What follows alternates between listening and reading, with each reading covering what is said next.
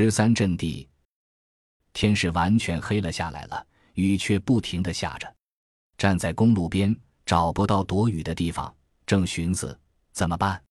营部命我们回连队去，已经电话告诉三连了，说明我们通讯联络还可以。连队在左前方的山峰上，和九班长商量了一下，他开路，我断后，踩着泥泞的小道，一个拉着一个的衣角，冒雨摸黑行进着。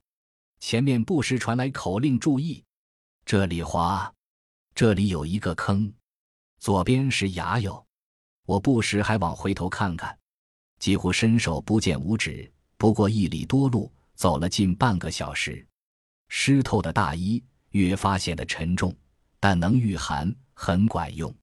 伪装帽也早就不知道哪去了。进入我连防区，停下来。九班长叫道：“连长，连长，是我！”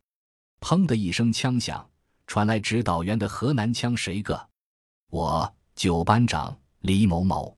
说实在的，真的怕被误伤，太不划算了。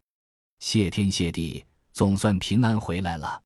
指导员带着两个兵，一个一个的看着我们，仿佛不认识似的。最后对我说：“有敌人的潜伏兵，你们还敢回来？”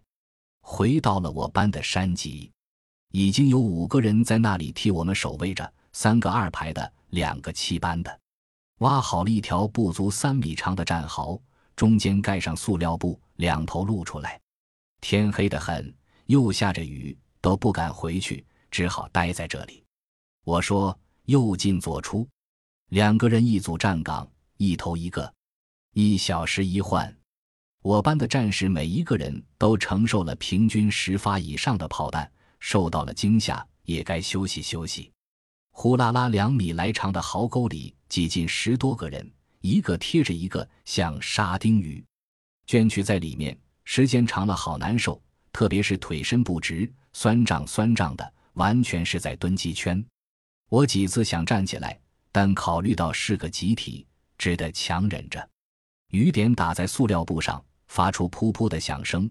壕坑里空气污杂浑浊，睡也睡不着，只能抱枪忍受。砰！黑夜里，不知是谁打响了第一枪，顿时枪声大作，热闹非凡。半自动冲锋枪、机枪、重机枪、手榴弹。什么武器都响起来了，一连、二连、三连，一营、二营、三营，整个战线像炸开了锅。赶快招呼大家不要乱开枪，子弹是宝贵的，应该用于消灭敌人。听着外面的枪声乱作一团，明明知道是开枪壮胆，却没有人能控制住。我军几十年没有打过仗了，参战的团以下人员都没有战争经验。第一天闹点笑话是可以理解的，我想，对面的越军听见我们这样打枪，一定会偷偷的发笑。终于从壕沟里移动了出来，像解放了似的。听着四周的枪声，只有我班阵地静悄悄。机枪手全某某对我说：“班长，我也打几枪吧。”我同意了，叮嘱他不要打的太多。天亮了，枪声才逐渐停了下来。这一夜消耗了多少弹药，没有统计。师团领导也过问了此事，也无法追究谁的责任。不过传来命令，再乱放枪要给处分。白天都在挖工事，先挖一个掩体，再挖成坑，而后连成一条战壕，最后挖猫耳洞。我的小锹都挖裂开了口，用不上劲了，只好不挖了。好在两个机枪手有一小钉子镐，猫耳洞挖得够大，我也住得进去，因此偷个懒吧。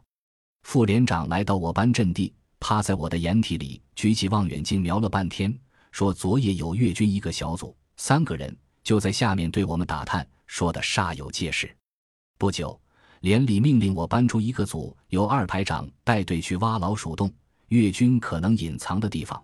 说是根据前期经验进行的必要的清剿，派第二班长的小组去了。不过我发觉这里的山林多是松树，也是红色土壤，和我们家乡有些相似，洞穴并不多。排长把三个班长叫去开会，通报了敌情和我团第一天的战果。越南从南面调来六个师，在河内北面摆成一月牙防线，没有上边境线上来。这也说明越军总参谋部不是吃干饭的，没有到边境来与我军死拼。我们团第一天歼敌数十名，不过也伤亡了近百人，其中牺牲了近二十人。最大的领导是机枪一连长。进攻战马三比一都是胜利。我还得知四百四十三团和四百四十四团不到我们这里来了。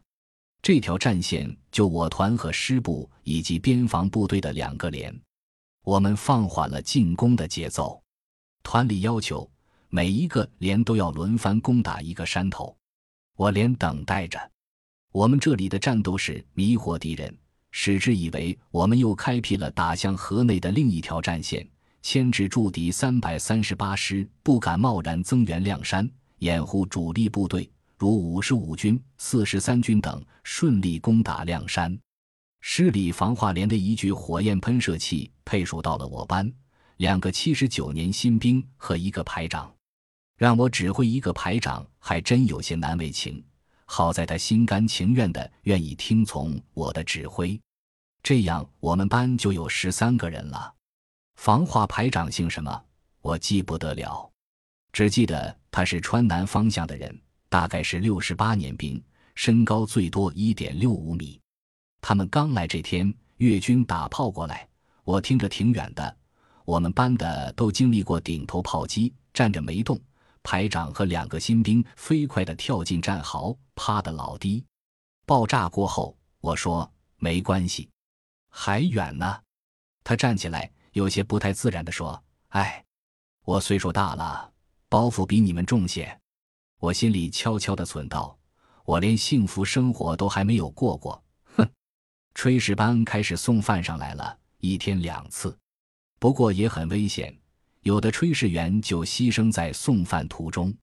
一个排一杯馕，腊肉切成丁与米饭合煮，吃起来有盐有味的，还可以。但是看着排长分给八九班的饭实在太少了，十三个人一人分得最多一两米的饭。放在罐头盒里不足一寸，两口刨完，仿佛什么也没吃似的。好在后来送来一些压缩饼干、水果罐头、红烧肉罐头可以充饥。团里的指挥员来视察前沿阵地后，命令我们连迅速占领我班左前方的山头。排长来到我班阵地，指着前面的山头对我命令：“八班长立即占领高地。”把你班现在的阵地交给七班，我跳出战壕，对我班的兄弟们喊道：“八班的，跟我上！”